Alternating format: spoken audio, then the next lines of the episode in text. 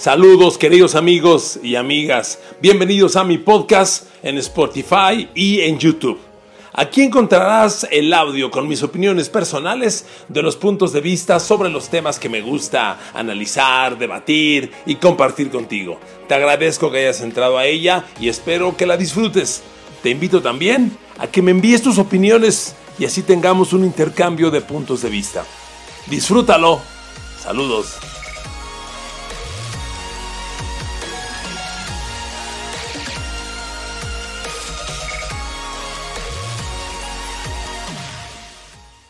Saludos queridos amigos, bienvenidos a mi podcast de NFL, de fútbol americano, que esta semana tengo para ustedes con el tema Colin Kaepernick, mi visión, mi opinión, de este maravilloso atleta que ha sido víctima de un veto injustificado por la NFL debido a sus reclamos sociales. Y también aprovecharé el espacio, este podcast, para cerrar con alguna opinión que creo que es importante hacerla, sobre el escándalo de la bronca entre los acereros de Pittsburgh y los Cleveland Browns de la jornada anterior que derivó en la suspensión indefinida de Miles Garrett. Amigos, bienvenidos. Hola amigas, ¿cómo están? Gracias por sintonizarme, por bajar mi podcast, por el follow, por el like, por calificar el podcast en iTunes. Aquí estoy con ustedes y con mucho gusto, sea Spotify, sea YouTube, el medio en el que me escuchan. Les agradezco mucho su sintonía. Bueno amigos, lo de Colin Kaepernick es un tema bien importante, porque miren, la lucha, la exigencia de igualdad social es más importante que cualquier cosa, porque vivimos en un mundo notablemente desigual, y yo no soy ningún analista de cultura, de economía, de sociología para hablar de esos temas, soy un ciudadano ordinario como ustedes, que vivo lo mismo que ustedes, y creo que en los Estados Unidos hay unas diferencias sociales tan marcadas, particularmente contra los afroamericanos y los latinos, y en particular los mexicanos, que no necesito ahondar en ellas. Y miren, un jugador, que en plenitud de facultades, con un contrato de 17 millones de dólares anuales, elige reclamar justicia social por encima de su contrato, me parece que vale mucho la pena agradecerlo, reconocerlo, aplaudirlo apoyarlo y comentarlo. Y eso es justamente lo que hizo Colin Kaepernick. Sus reclamos sociales van por encima de la NFL, de su sueldo, de, de, sus privilegios. Él puso todo a un lado para reclamar justicia social y por eso creo que vale mucho. Al mismo tiempo, amigos, quiero comentarles que Colin Kaepernick tomó esa decisión cuando estaba en un gran momento en su carrera. A ver, le, le, recapitulo la carrera de Colin Kaepernick. Él llega a la NFL en el 2011 y pasa inadvertido su primer año, casi sin jugar. Eran los tiempos de Alex Smith en los 49ers. En la temporada del 2012, cuando los 49ers llegan al Super Bowl, llegan al Super Bowl 47 por Colin Kaepernick. Lesionan, conmocionan a Alex Smith y entra Kaepernick más o menos a media temporada como relevo y no suelta la titularidad. Y acaba en el Super Bowl 47 que pierden en un tremendo partido contra los Baltimore Ravens. La lucha de los hermanos Harbaugh, Jim Harbaugh, 49ers contra John Harbaugh de los Ravens. Y Colin Kaepernick, en siete partidos como titular de esa campaña, tuvo 10 touchdowns, 3 intercepciones, agregó 415 yardas por tierra, que para siete juegos es un mundo. Si usted proyecta esos siete juegos a 16 juegos, es muy probable que Kaepernick llegue a las mil yardas por tierra. Pudo ser un coreback de mil yardas por tierra y tres mil yardas por pase, cosa que no se ve en la NFL todos los días. De ese tamaño fue su impacto y acabó en el Super Bowl. Después, el gran Colin Kaepernick tiene años pues muy consistentes, aunque si bien inicia un declive, no vuelve a tener números tan imponentes. El 2013 lleva a los 49ers a 12 ganados, 4 perdidos. Él corre para 524 yardas, lanza para 3200, tiene 21 touchdowns, 8 intercepciones, que no es un balance malo para nada. Lo lleva al juego de campeonato de la Conferencia Nacional que pierden contra Seattle eh, eh, en un partido muy cerrado, 17 a 23, aquel juego famoso en el que Richard Sherman le intercepta un pase al final a Michael Crabtree y luego en la, en, la, en la entrevista reclama y vocifera. Bueno, ese es el juego. Y bueno, Colin Kaepernick y los 49ers sí inician un declive después de esa temporada, porque el año siguiente quedan 8 ganados, 8 perdidos, el siguiente 12-6 bajo, 2-6 bajo su mando, el siguiente con crisis ya, un ganado, 10 perdidos. Los números de Kaepernick van en decadencia si bien sigue siendo un coreback corredor, como pasador, su, balance touchdown-intercepciones de ser 21-8 en la temporada del 2013, baja a 19-10 el siguiente año, digamos que se mantiene, pero luego 6-5. La temporada 2015 tiene 6 de touchdown, 5 intercepciones. Y su última temporada, que fue la del 16, tuvo 16 de touchdowns, 4 intercepciones. No malo, ¿eh? Nada malo. 4 a 1 es muy bueno. 2.200 yardas por pase y corriendo tiene prácticamente las 500 yardas. Eso es lo que hace Colin Kaepernick. Pero, amigos, desaparece. Y yo creo que aquí tenemos que reconocer el inmenso valor de un atleta que con estos números y con un sueldo de 17 millones de dólares por temporada, elige el reclamo social. Y ese es el inmenso valor. Porque amigos, este reclamo social, pues no se le ha ocurrido a Tom Brady, nunca se le ocurrió a Joe Montana, no se le ocurrió a Peyton Manning, bueno, ni, a ningún otro jugador exitoso de, de raza afroamericana, a ninguno, solo a Colin Kaepernick. Y claramente le valió el veto. Lo vetó la liga porque estos reclamos sociales que se fueron multiplicando se trasladaron a las tribunas y al rating de televisión. Y a los dueños de la NFL yo creo que como cualquier persona, cuando le pegan en la cartera, en la billetera, ahí les duele. Y entonces estos reclamos significaron baja de rating, si usted quiere muy ligera, pero baja de rating, y ellos reventaron. Dijeron, no, esto no puede ocurrir. Y entonces vetaron a Colin Kaepernick. Y Colin Kaepernick se acabó. A ver amigos, hoy, cuando Colin Kaepernick, después de tres años, vuelve a tener abiertas las puertas de la NFL y se le, realiza este, esta sesión de entrenamiento pública en la que asistieron ocho equipos y el resto lo vio por, por streaming en vivo, pues miren, es una buena pantomima, pero no tiene nada de certero. Yo le voy a dar dos razones por las que creo que el Colin Kaepernick del fútbol americano es una historia terminada. La primera es, amigos, es muy difícil después de tres años sin jugar regresar al NFL. A ver, la velocidad del juego, la velocidad de las lecturas. Una jugada NFL tiene una duración de tres segundos, a veces menos. En esos tres segundos el quarterback lee la defensa, saca el balón, desarrolla la jugada, hace ajustes mentales en la jugada y ejecuta. Eso, si no se practica todos los días, se va perdiendo. Cuando menos se va perdiendo el ritmo y la eficiencia. Y Colin Kaepernick lleva tres años sin hacerlo. No por su culpa, por el veto de la liga.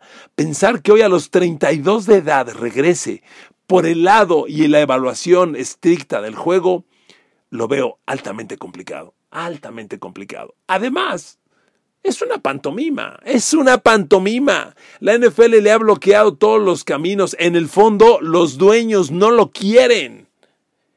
Cualquier dueño que lo firme siente que la amenaza de un nuevo reclamo social está ahí. Y el reclamo social, si se presenta en tu equipo, es un sinónimo de baja de, baja de audiencia o, de, o de, de espantar a las tribunas. Nadie lo quiere de regreso, ningún dueño lo quiere. Es una finta esto. Claro que lo es. Pero la liga, presionada por esa justicia social que debe tener, pues lo hace. Y entonces generan la sesión de entrenamiento y se finge que sí están todos convencidos y que le abren las puertas y no es así, no es así. Este es el segundo tema que a mí me parece va a impedir su regreso. Ya dejé en claro el primero, yo creo que futbolísticamente no, es muy difícil que recupere Colin Kaepernick tres años de no estar en el campo de juego, es muy difícil porque es un tema de hacerlo todos los días. Además, las defensas van cambiando. La velocidad de los jugadores en el campo, usted no se la imagina. Lo que vemos en la televisión no es nada. Estar en el campo es otra cosa. Y Colin Kaepernick no ha estado en el campo hace tres años. Es cierto, por culpa de los dueños, pero lleva tres años sin jugar. Y pensar que lo recupere a los 32 de edad, cuando sus facultades físicas han disminuido, es muy difícil. Muy difícil. Entonces, agrego este tema de que es una pantomima. Por favor, la liga quiere quedar bien. La NFL como negocio le tiene que vender a todas las razas, a todas las culturas. Y la raza afroamericana le reclama. Entonces la liga tiene que aparentar justicia, aparentar igualdad y hace todo este show. Pero realmente no le veo nada de certero. No le veo nada de, de autenticidad. Y, y bueno amigos, le repito, estos tres años sin jugar afectan. Ahora, el legado de Colin Kaepernick es muy valioso. Porque junto a él se sumaron otros jugadores que igualmente la pagaron. Igualmente, bueno, todavía esta temporada se hincaba durante el himno Kenny Stills de los Delfines de Miami. ¿Y cuál fue su premio? Lo cambiaron de equipo. Ahora está en Texas. Y en Texas, curiosamente, ya no hace el reclamo.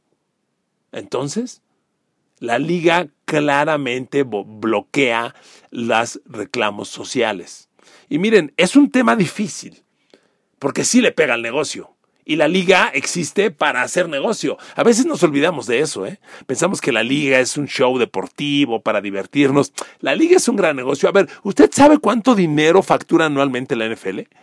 Si hacemos todo el paquete de merchandising, de derechos de TV, de asistencias, ta, ta, ta, ta, ta, ¿sabe cuánto dinero más o menos mueve anualmente la NFL? 14 mil millones de dólares. Y estos reclamos le pegan al negocio baja la venta de ropa, baja la audiencia de TV, baja la venta de comerciales, baja la asistencia a los estadios. Entonces los dueños no lo quieren, ni quieren a un jugador que tenga esos reclamos. Por eso le digo que esto, todo esto es una pantomima. Pero, pero en el fondo, pues es un negocio. Y si le pega al negocio, la liga protesta. Entonces, con todo este show montado y lo que usted quiera, yo le aseguro que el Colin Kaepernick de la cancha de juego no regresa. No va a regresar por un camino o por el otro, porque los dueños lo bloquean, que es lo más importante, y porque es muy difícil que recupere un nivel óptimo, y porque no podemos negar que en los últimos años, Colin Kaepernick, al, terminar sus últimos dos años en el campo de juego, pues su nivel de, de, eficiencia declinó.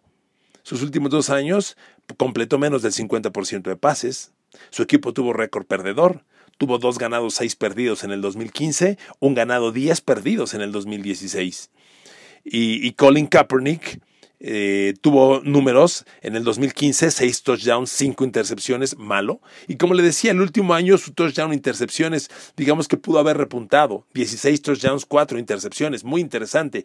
Pero el equipo ganó uno y perdió 10. Es muy difícil pensar que el equipo ande bien con unos números del coreback y ese, y ese balance de ganados y perdidos.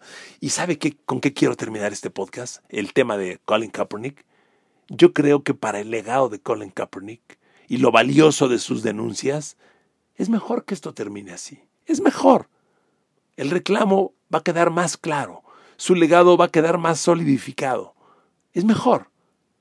Kaepernick ya tuvo su momento, tuvo un Super Bowl, tuvo una gran carrera corta, una carrera de seis años, que pudo ser mucho más larga, pero tiene un tremendo legado social que ningún jugador, mire, la NFL ha tenido grandes jugadores afroamericanos, Jim Brown, el más grande de todos, hay quien dice que es el mejor jugador en la historia, corredor. ¿Por qué no dice nada? O al menos no dice algo contundente. Jerry Rice, el mejor receptor en la historia, ¿por qué no dice algo?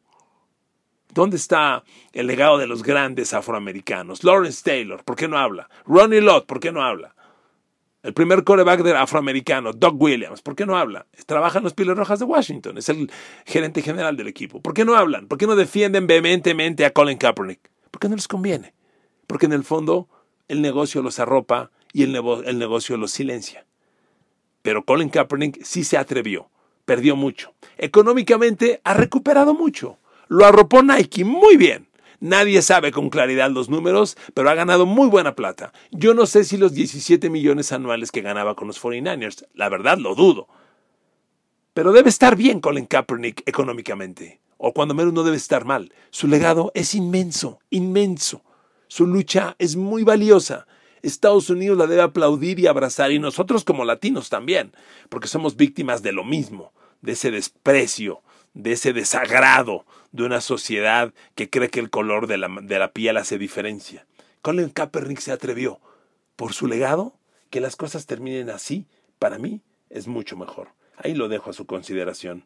Quiero cerrar este podcast haciendo unos breves comentarios sobre el escándalo de los Cleveland Browns y los Pittsburgh Steelers y la pelea desagradable de Miles Garrett. Miren amigos, tengo 56 años de edad. Dejémoslo en, en 40 años viendo NFL. Jamás en mi vida he visto una agresión de estas proporciones.